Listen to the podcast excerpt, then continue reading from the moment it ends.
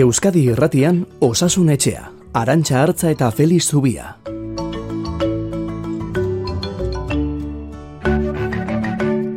Gatoz bai, iganderoko moduan amarrak arte egun onda izuela denoi.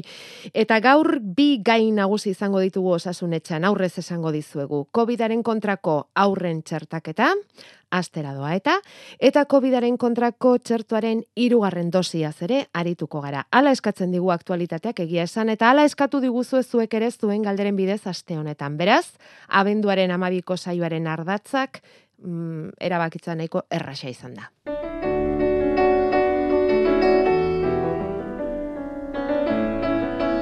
Nola nahi ere, aurren aurreneko minutuak gai pare baten inguruan argibideak emateko hartuko ditugu.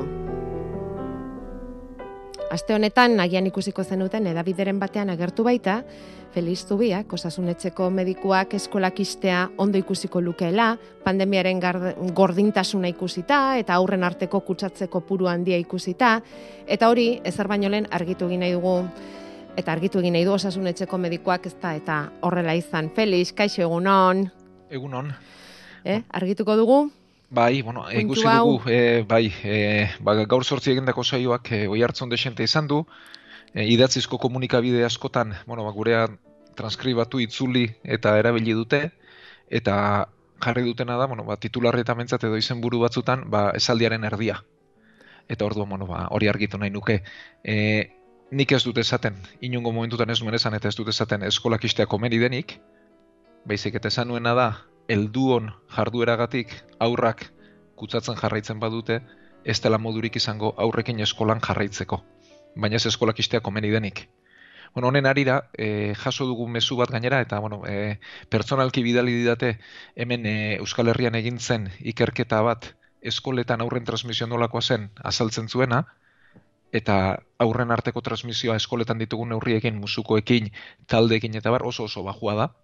Eta beraz, arazoa ez dago eskoletan berriz esango dut, arazoa helduotan dago. Helduok ez baditugu gauzak ondo egiten, ez badugu gure bizimodu aldatzen eta neurririk hartzen ez badugu, ba, aurrak eh, kutsatuko dira eta klaseak ematea geroz eta zailago izango da, ez? Hori bakarrik esan nahi nuen, baina ez hmm. istea komen izenik, ez eskolak istea e, neurri egokia denik, eta horrelako hori behar dugunik ere. Eta, bueno, e, ostiraleko datuak dira, eh? baina EAN Euskal Autonomia Erkidegoan irureunda sortzi gela zeuden itxita ostiralean, Nafarroan laro gehi tamairu, lareun gela itxiren langa gainditua daukagu, ez? E, horrek bakarrik, eragiten didan tristurarekin eta dakarren ondorio guztiekin, ba, neikoa behar luke neurri gehiago hartzeko, baina, bueno, ba, azte bete pasada eta egoera ez da aldatu. E, gero hitze ingo dugu lasaiago aurren txertaketari buruz eta bar, baina zerbaitetan aldatuko du egoera horrek? Txertaketak bueno, ekarriko du aurren... Bai, ekarriko duena da, protokol gero hitz egingo du bai, ez, baina bai. protokoloa jarraituta txertatutako aurrek ez duten ez etxean gelditu beharko, hmm. ba, aurren ikasteko eskubidea bermatuago gelditzen da, baina berriz diote arazoa, e, aurretan jartzen dugu arazoa helduok eragiten dugunean. Baina bai aldatu lezake egoera txertaketak.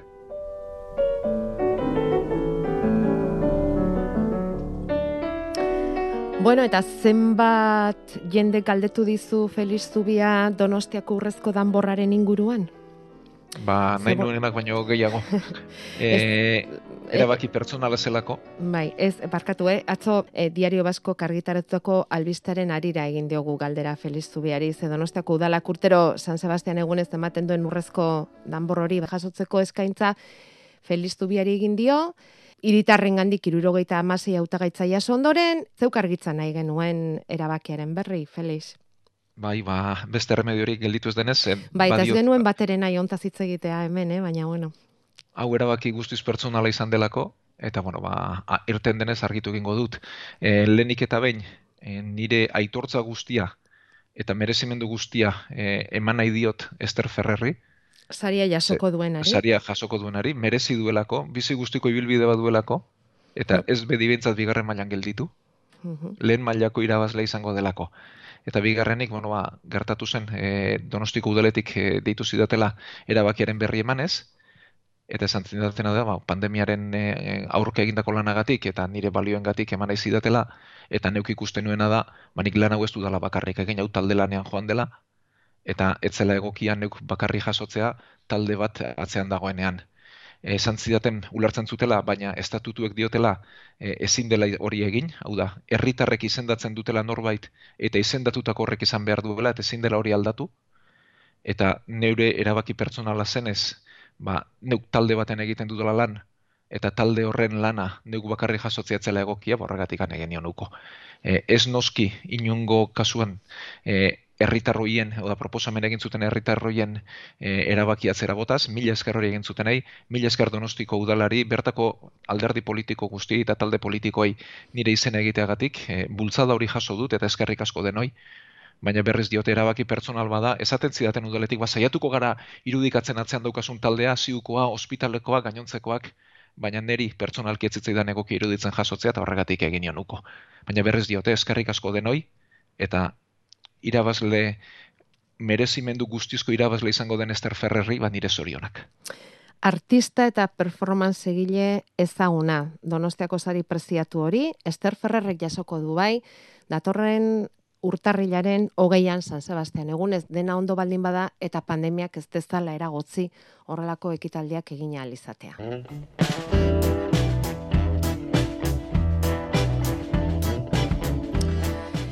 Eta pandemia aipatu beharra daukagu, eta aipatu beharra daukagu lehen Felixek esan du, egoera ez dela mm, asko hobetu lengua estetikona, alderantziz COVID kutsatuen kopuruak gora segitzen duego Euskal Herrian, hori kontatzen ari gara azken ordu honetan Euskadi Ratian, Nafarroan, zortzeun eta berrogeita lau kutsatu berri, eman digute datu hori, pezerreak egiten hasi zirenetik neurtu den kopururik altuena ea gaur zer datorren eta erkidegoan ere zenbaki guztiek egin dute gora birsorkuntza tasa izan ezik astebeteko datua konparatuta bat koma hogeita zeitik bat koma zero zortzira pasada birsorkuntza tasa.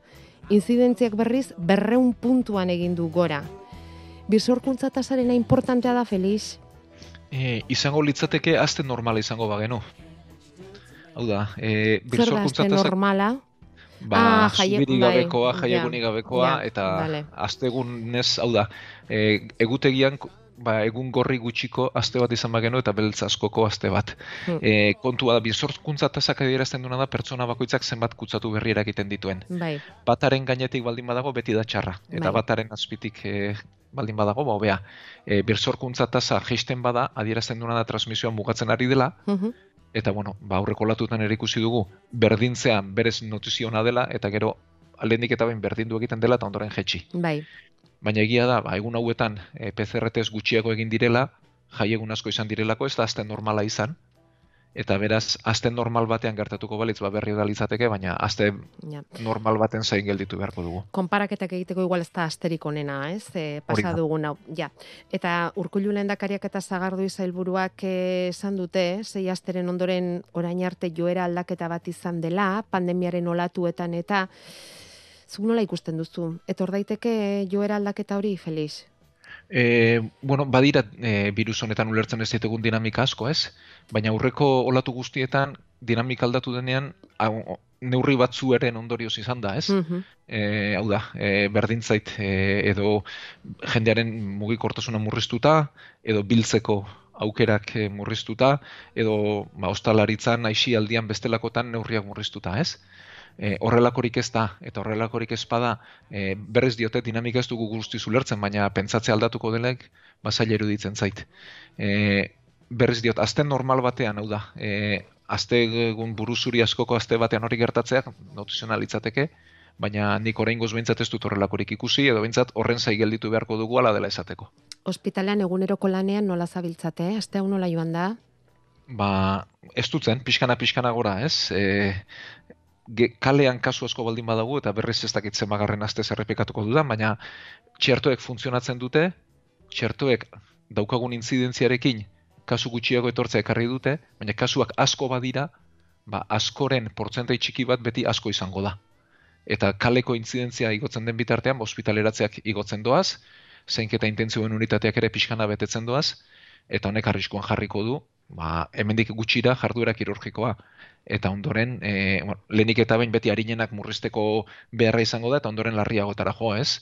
Beraz oso kezkatuta gaude, eta eragiten digu kezka ikusten kaleak, kalean nola gora doan, eta badakigu hori gure gana iritsiko dela ez. Eta ze nolako gaixoak iristen zaizkizue une hauetan zainketa berezien unitatera, Felix? Bueno, e, nik e, esperantzarako zerbait edo baldin badaukat, e, da, ba, irugarren dosiak eragina duela irurogeita marrurtetik gorakoetan, ez? Bueno, guk e, urria bitarte, hau da, e, ustailetik urriaren hogeita maika bitartean, genituen pazienten amarretik zazpi txertatu gabeak ziren. Eta amarretik iru txertatuak.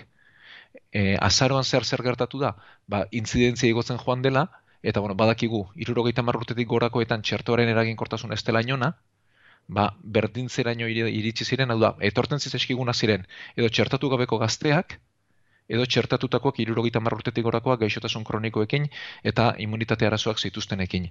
Eta, bueno, badirudi, irugarren dozi horren e, eraginez, ba, irurogeita marrurtetik gorako pertsona hauek e, babes hori hartzen hasi direla, eta horrek behintzat e, ospitaleratzuek murrizteko dizkigula, eta datozkigunak eta aste alde horretatik gogorra izan da, bada jende gaztea txertatu gabea. Eta hemendik berriz diote, eh, mesedez, bai zar eta bai gazte txertatu gabe daudenak txertatu daitezela, eh? Baina izan ditugu, e, hogeita zazpi, berrogeita bat, berrogeita zazpi, berrogeita marrurteko pertsonak, neuk ikusiak gure ziura etortzen txertatu gabeak, ez?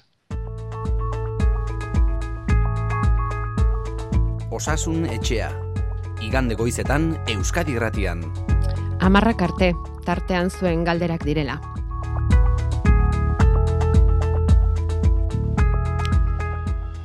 Badakizue saionen jarraitzaile zaretenak, Feliz Zubia, Donostia Hospitaleko zainketa berezien unitateko zerbitzu burua, txertaketaren aldekoa dela.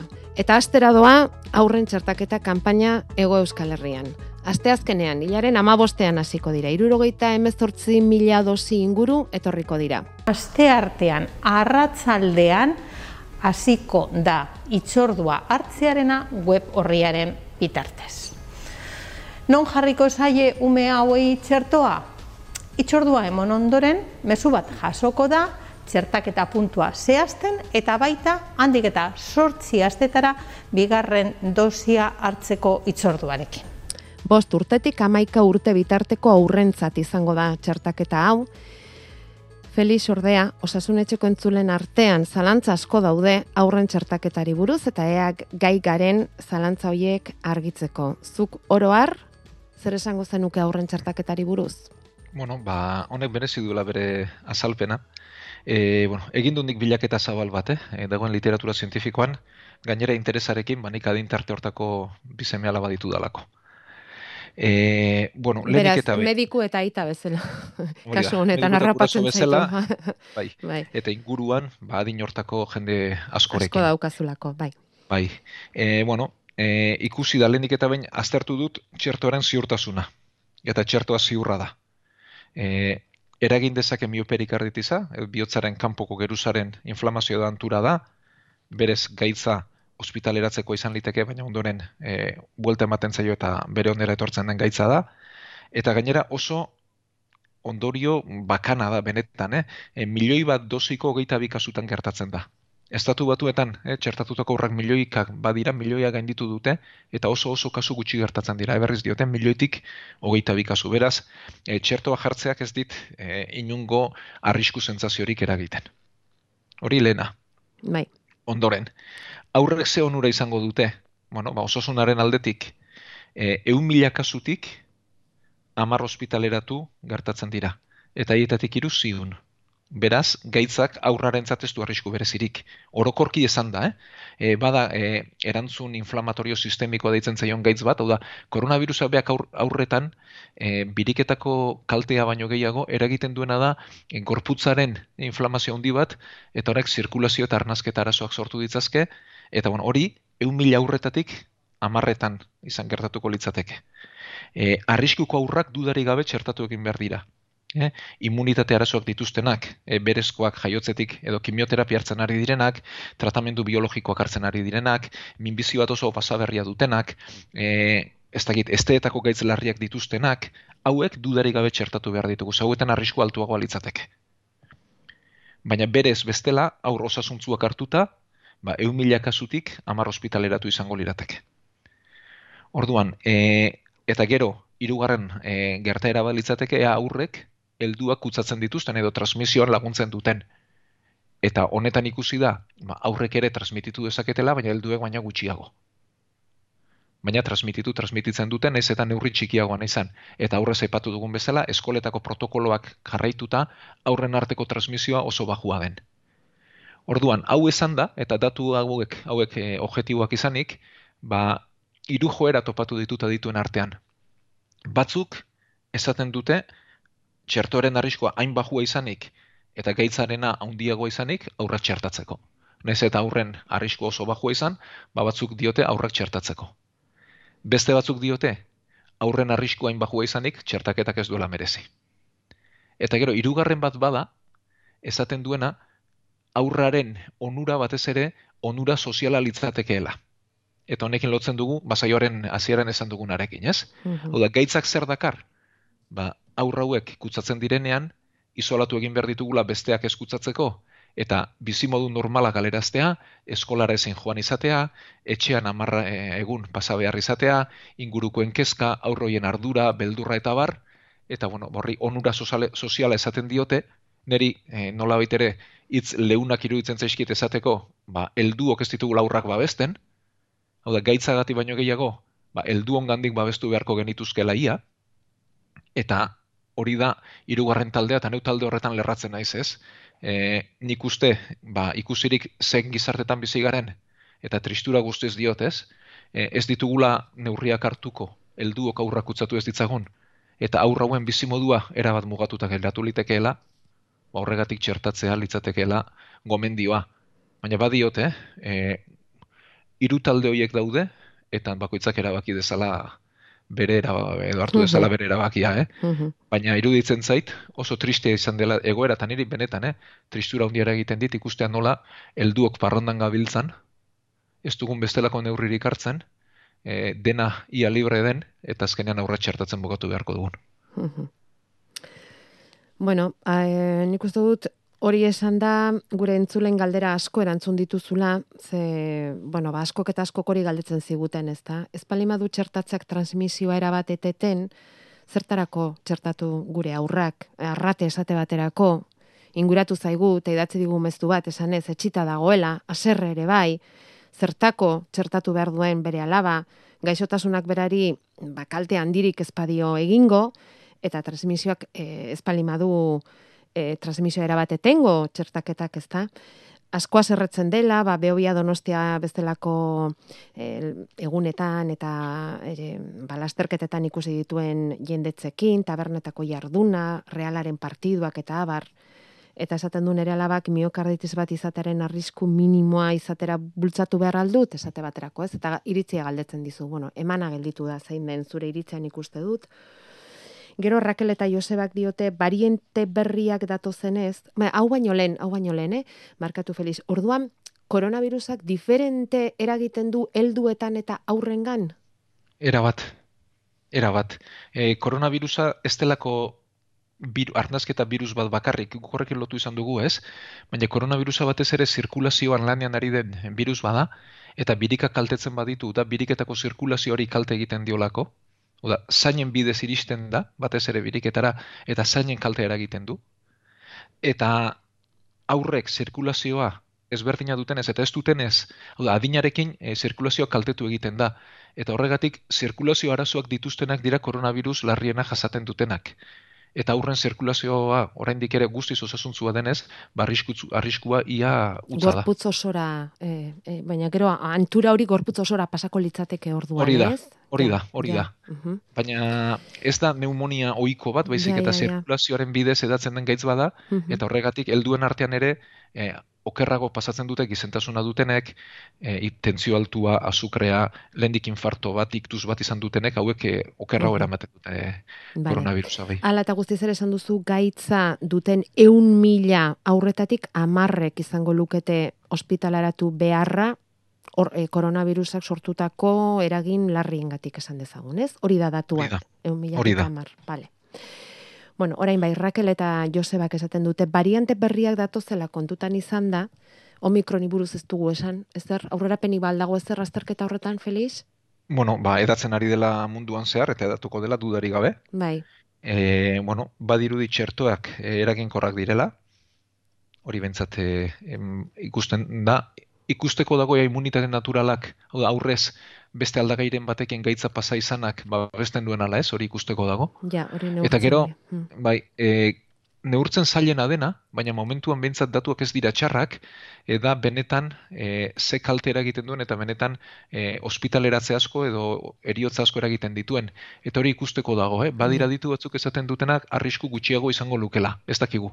Neune, ena izan hori esatera, ba, beste amarra magos egun pasa bitartean ikertzen jarraitzen dute. Eta horrelako variante berriak dauzkagun bitartean eta ikerketak egiten ari diren bitartean eta, ba, Joseba eta Rakelek esaten dute, ez, ez alitzateke hobe txerto berriei itxoitea gure aurren kasuan.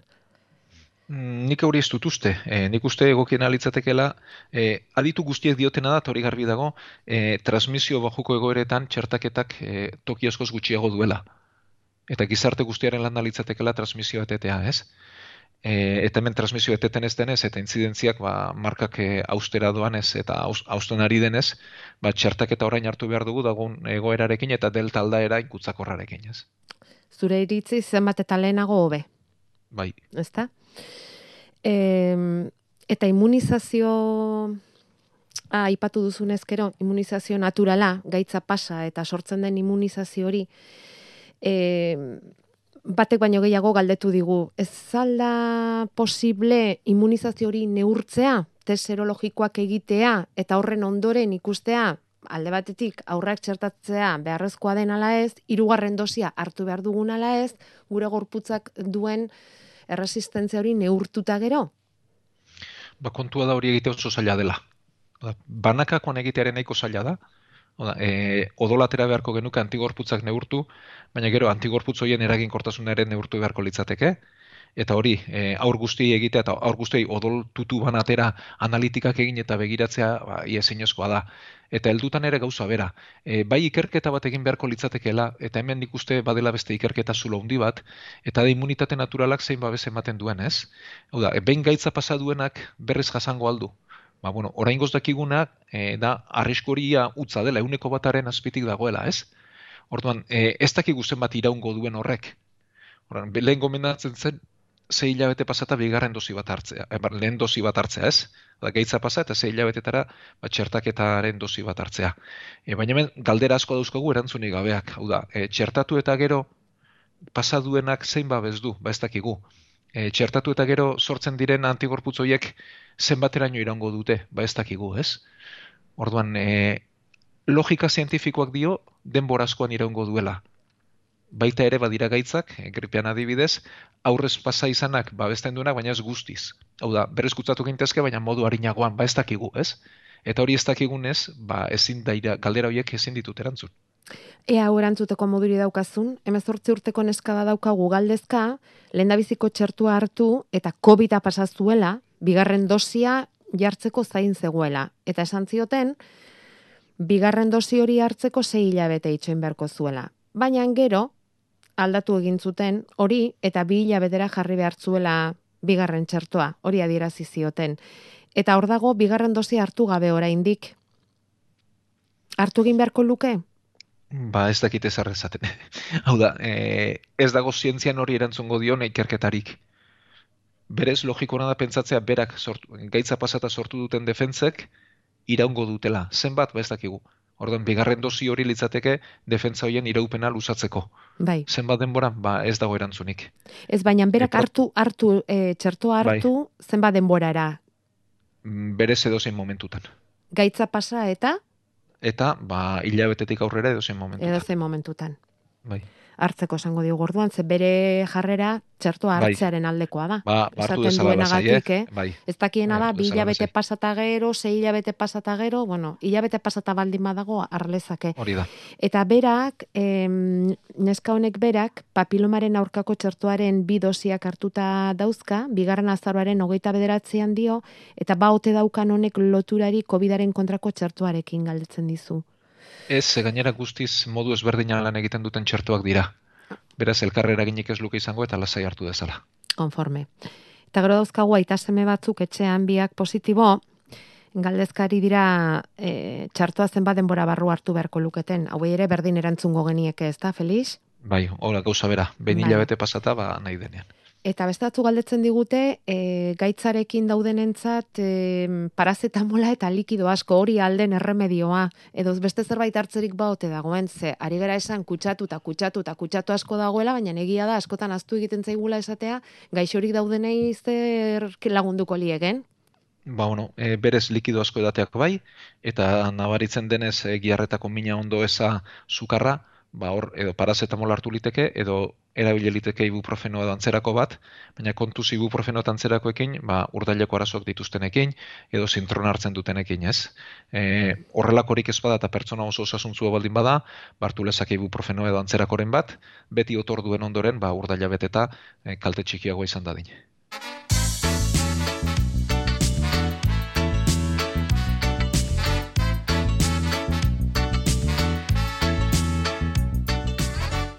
Gure e-maila osasunetxea abildua eitb.eus. Azken aldi honetan lan handia daukan e-maila, mezu asko ari gara jasotzen zuen gandik, lanak dauzkagu guztiak erantzuten, lanak ematen dizkigulako, gaitz honek, ertz asko dituelako, ezagutzen lan handia daukagulako, eta, bueno, horretan saiatzen gara, laguntza pixka bat ematen hemen, igandero, igandero, Feliz Zubiarekin, amarrak arte Euskadi Rotian. Hirugarren dosiari buruz Feliz zer esan behar dugu, ze hori ere bete-betean dago, eh, omikronen itzala ere hor daukagu, ikerketan oraindik eta hirugarren dosi horren inguruan egindako ikerketek zein maitzak eman dituzte. Eraginkorra da? Bai, eraginkorra da, batez ere, e, immunitate arazoak dituztenetan, edo irurogei, irurogei tamarrutetik gorakoentan, ze hauetan da txertoak ren bidozi hoiek eragin gutxiago dutenetan, beraz, hauetan bai, irugarren dozi bat beharko genukela, eta galdera asko ditugu. E, bai. irugarrena izan liteke beste etxe bateko dosiarekin, hau da, e, Pfizer hartu duenari moderna emateak e, eraginik baldu, edo Pfizer hartu duenari beste bat, edo AstraZeneca hartu duenari beste bat emateak, bueno, e, hau ikusia dago, hau bai ikertua dagoela, eta txerto ezberdin bat emateak defentza gehiago eragiten ditu, eta eragiten dituena da ba, albondorio harin gehiago da, zukar gehiago, e, eh, ziztatzelekoen min gehiago, edo ondo ez gehiago, baina hogeita lau desagertzen dena. Beraz, e, ziurra da hori egitea, ez du arrisku berezirik, eta hirugarren dosia etxe ezberdinekoak izateak ez du, ez du arriskurik, eta alde horretatik bintzala zai. Bueno, eta COVID ziurtagiria ere gehiagotara zabaltzeko asmo hori ere hor dago, biharretzitan etor daiteke epaitegietatik erantzuna. Jaurlaritzak egin dion eskaera horri, ere zabalagoetara zabaltzeari, ikusiko dugu hortik zer datorren. E, Feliz, ostegunean bestalde, abenduaren amaseian, daukagu aurtengo EITB maratoia, alzheimerra bihotzeko gaixotasuna da lemarekin datorra aurtengoa, bihotz handia behar da ez da, alzheimer dun bat inguruan izanik ze oroitzapen, Nik zuri esango banizu Alzheimerra feliz, ze oroitzapen horrek ekarriko lizuke? Ba, pertsona oso ezagun bat, oso gertuko bat, e, nola ikusi nuen e, burua pixkana pixkana galtzen, eta azkenean etzena gauza ba, ingurukoak eta bere etxekoak ezagutzeko, bere bizi modu normala egiteko, eta pertsona baten erabateko erazana ez. E, ikustean nola e, azkenean geu garena batez ere geure izaera eta gure memoria da, eta izaera eta memoriarik gabe pixkanaka gelditzen ari den pertsona baten oroimena datorkit burura. Eta zenek ez den oroimen hori burutik kentzea, ez da? Bai, eta bai. bueno, behar dugu ikerketa, ze ez dakigu horri buruz asko, e, dauden tratamentuak hasiera batean pixka bat mantzutu lezakete, baina gaitzari kontra egiteko gutxi dugu, e, eta bueno, ba, hemendik nire bezarka daundiena etxean horrelakoren bat edo inguruan horrelako bat duten entzat, ze ikaragarri gogorra da prozesu hori ikustea. Urtero bezala ese doako telefonoa pres dago ekarpenak egiteko, behin eta berriz entzungo duzuena, bederatzireun, sortzireun da berrogei, zazpireun da berrogei tamar. Ta horrez gainera, ba egin daitezke transferentziak, biztun bidez, doaintza solidarioak, eta bar, edo nola ere, e, onena izango duzue, ba, ekarpenen bat egiteko asmoa izan ezkero EITB maratoiaren webgunean sartzea, eitb.eusen barna eta bueno, baztuen oroitzapenak utzi nahi badituzu ere, ongi hartuak izango dira. E, gaurkoa honetan utziko dugu igande honona pasadenok baita zuk ere Felix eta gaur zortzi gaurko ordu berean elkartuko gara. Ba, hemen txezango gara, eskerrik asko denoi eta aste hona izan.